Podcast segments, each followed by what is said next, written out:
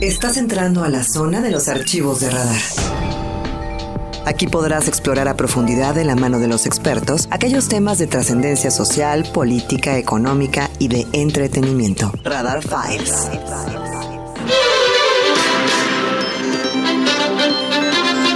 Vaya una felicitación a todos los estudiantes. Hoy es el Día del Estudiante. Muchachos, muchachas que están tomando clase a través de los medios electrónicos, de manera virtual o algunos los menos presencial. Muchas felicidades y que aprovechen mucho este periodo hermosísimo de la vida, como, como pocos hay los tiempos de estudiantes. Doctora Tere García Gasca, ¿no le pasó a usted lo mismo? ¿Cómo está, rectora? Hola, Andrés, muchas gracias. Eh, un gran saludo a todo el auditorio. Pues sí, igual, la vida de estudiante es eh, maravillosa, es una etapa de la vida muy satisfactoria, ¿no? Muy bonita. ¿Cómo va, maestra, el, el proceso de reingreso presencial a las actividades en la UAC? Apenas eh, ayer transmitió una información y la poníamos en, nuestro portal también en andresteves.mx de que eh, dos campus de la UAC regresan a su semáforo rojo. No, no tanto campus, es, es la condición de los municipios. en nuestro análisis semanal incrementaron los contagios del Marqués y de San Juan del Río, que ya estaban en semáforo naranja y suben a, a, semáforo rojo, pero no es tanto, no lo hacemos por el campus, lo hacemos por el municipio. En general por la localidad.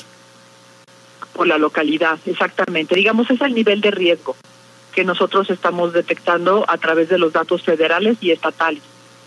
Bien. En el caso de San Juan, pues naturalmente se involucra el, el campus universitario, pero claro. va más allá el análisis.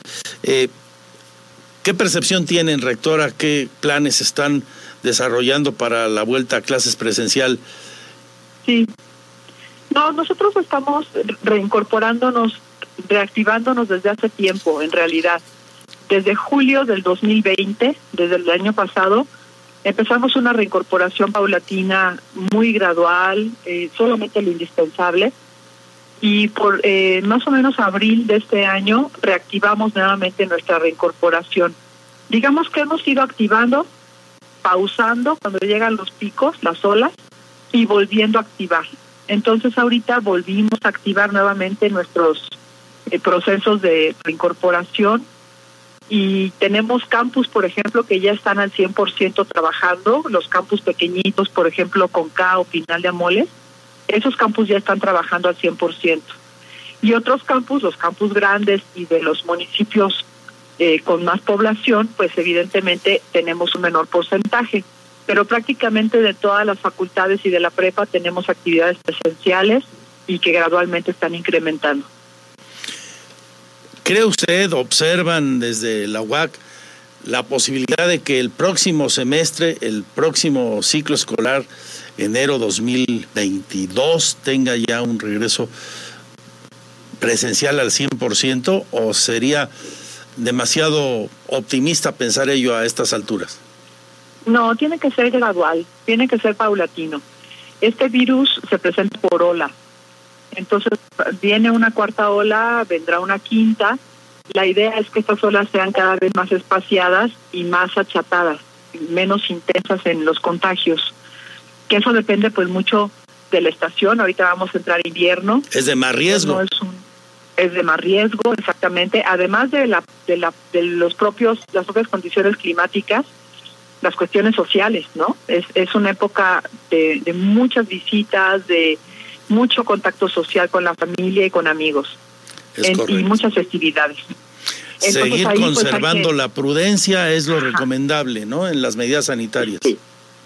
Seguir conservando la prudencia, nosotros como personas eh, seguir siendo muy responsables y pedir a los comercios que sean también responsables, que eh, pues ellos mismos sean exigentes para respetar los aforos y las medidas de tal suerte que todos, entre todos nos cuidamos y de esta forma vamos a evitar una cuarta ola de muchos contagios. Si la cuarta ola es, es moderada, digamos, pues vamos a estar reincorporándonos paulatinamente a clases a partir de mediados de enero, más o menos, febrero, y seguiremos trabajando en el incremento gradual a lo largo del semestre. De forma paulatina. Rectora, ¿cómo va nuestra vacuna, la vacuna que desarrolla la UAC, así en términos muy coloquiales, si es tan gentil, Tere? Claro, no, con todo gusto. Este, llegó la semana pasada un insumo que necesitábamos ya desde hace algunos meses para empezar a producir la segunda versión de la vacuna. Segunda versión mejorada que incluye la información o, lo, necesario para la generación de anticuerpos de la cepa original y de seis variantes adicionales. Entonces, finalmente ya tenemos nuestros insumos completos, ya estamos produciendo esta vacuna, con lo que estaremos ya terminando las pruebas que nos faltan en animales, pero con esta vacuna, porque todo lo anterior estaba hecho con la primera vacuna, con la primera versión. Pero creemos que es indispensable sacar ya y, apostarle a una versión mejorada de la vacuna. Estaremos trabajando entonces muy fuerte los próximos meses, en lo que resta de este año y principios del año que entra para poder terminar esta etapa y poder ser valorados, evaluados por COFEPRIS para poder empezar también pruebas en seres humanos. Así que yo creo que durante el primer semestre del año que entra les tendremos buenas noticias y resultados con respecto al desarrollo de esta vacuna, que esperemos no tengamos mayores obstáculos que, que nos detengan mucho y que nos permitan seguir adelante con buen ritmo. El próximo semestre, entonces, el primer semestre de 2022. Quedamos al pendiente, eh, rectora. Oiga, y finalmente agradeciendo esta charla, hay mucha inquietud entre los maestros por la vacuna Cancino que les fue administrada a ellos, la vacuna china, y si habrá o no segunda dosis. Al final hay un poco de confusión. ¿Qué nos puede aclarar usted? ¿Qué sabe? Bueno, sí, al final se había anunciado al principio, desde agosto, que sí se pondría la segunda dosis de Cancino, que aunque sabemos que es una vacuna que no tiene todo el aval internacional, y ese es el problema que se presenta cuando se quiere viajar a otros países con esta vacuna, que no te la aceptan. Importante, no te la aceptan. Entonces, eh, ahí debemos reconsiderar cambiar a una vacuna eh, y además homologar, tratar de homologar en nuestra población con menos tipos de vacunas y que todas tengan avales internacionales. Pero el problema real es que ahorita se ha dicho que no se va a vacunar a, a la, esta segunda dosis en noviembre, como se había acordado o como se había anunciado, sino hasta marzo del 2022.